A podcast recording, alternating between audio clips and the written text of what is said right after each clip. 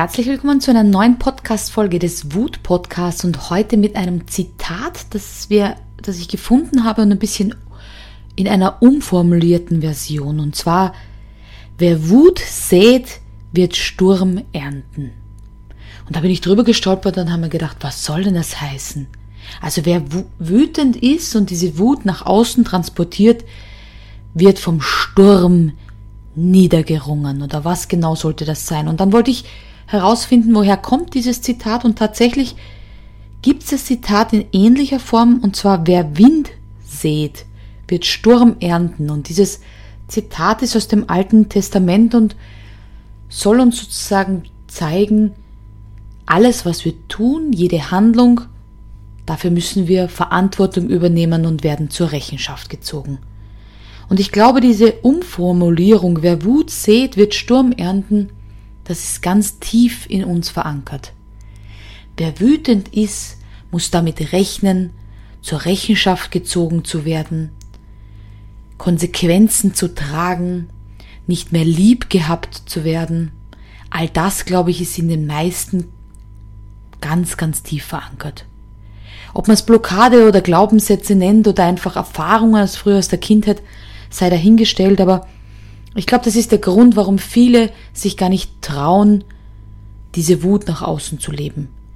Weil sie einfach Ablehnung erfahren haben. Negatives. Und wenn man sich die Zeitungen ansieht, und das habe ich in Vorbereitung dieser Podcast-Folge gemacht, dann wird das Wort Wut oft in den Raum geschmissen.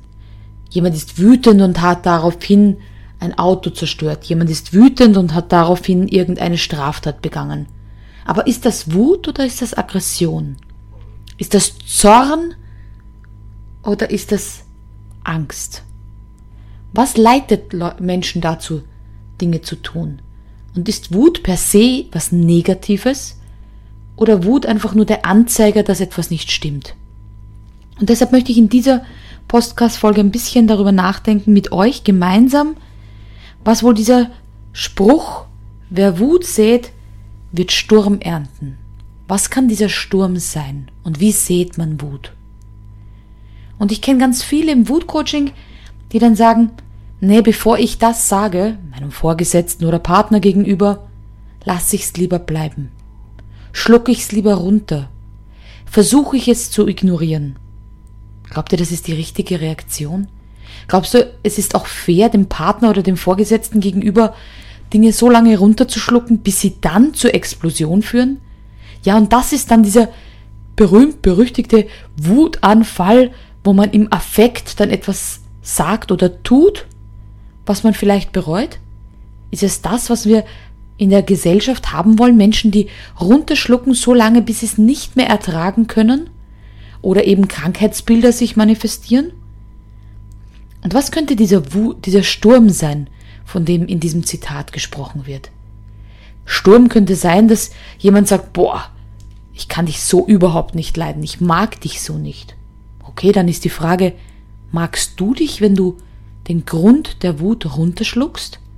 Wie sprechen wir mit uns, wenn wir das runterschlucken?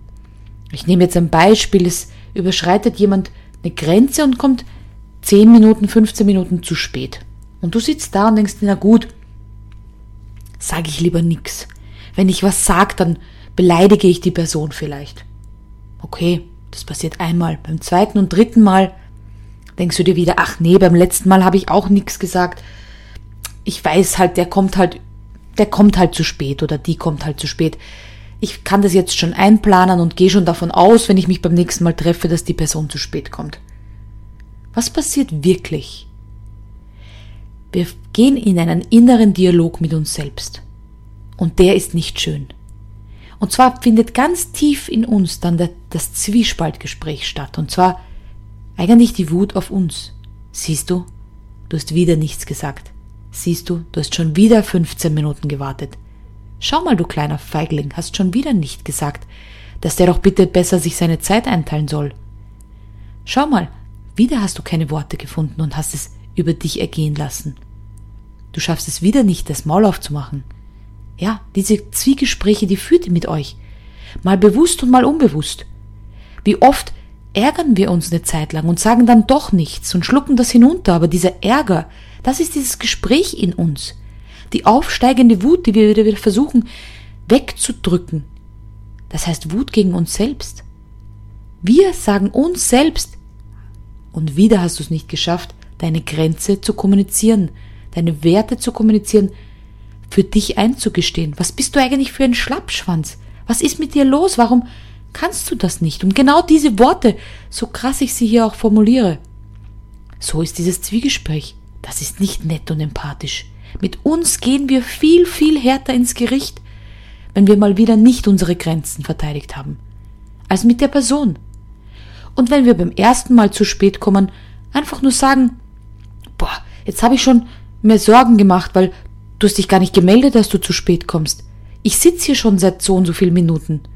Wäre schön, wenn du mir das nächste Mal Bescheid gibst, weil dann fahr auch ich später los oder kann mir es besser einteilen. Das ist ja gar nicht wütend, oder? Das ist ja eigentlich eine ganz wertfreie, würde ich sagen, ein Wunsch, ein Feedback. Warum probieren wir das nicht mal so? Warum warten wir darauf, dass die Person zehnmal zu spät kommt, um ihr dann zu sagen, ja, du bist ja jemand, der immer zu spät kommt. Ist das fair dieser Person gegenüber? Wir schlucken das so lange runter, bis wir es nicht mehr erdulden können, um ihr dann mit böseren Worten die Wahrheit ins Gesicht zu klatschen? Wäre es nicht besser, schon früher was zu sagen? Schon vorher den Mund aufzumachen und auch nicht im Zwiegespräch mit uns nachher dann zu sagen, ah, wieder habe ich nichts gesagt.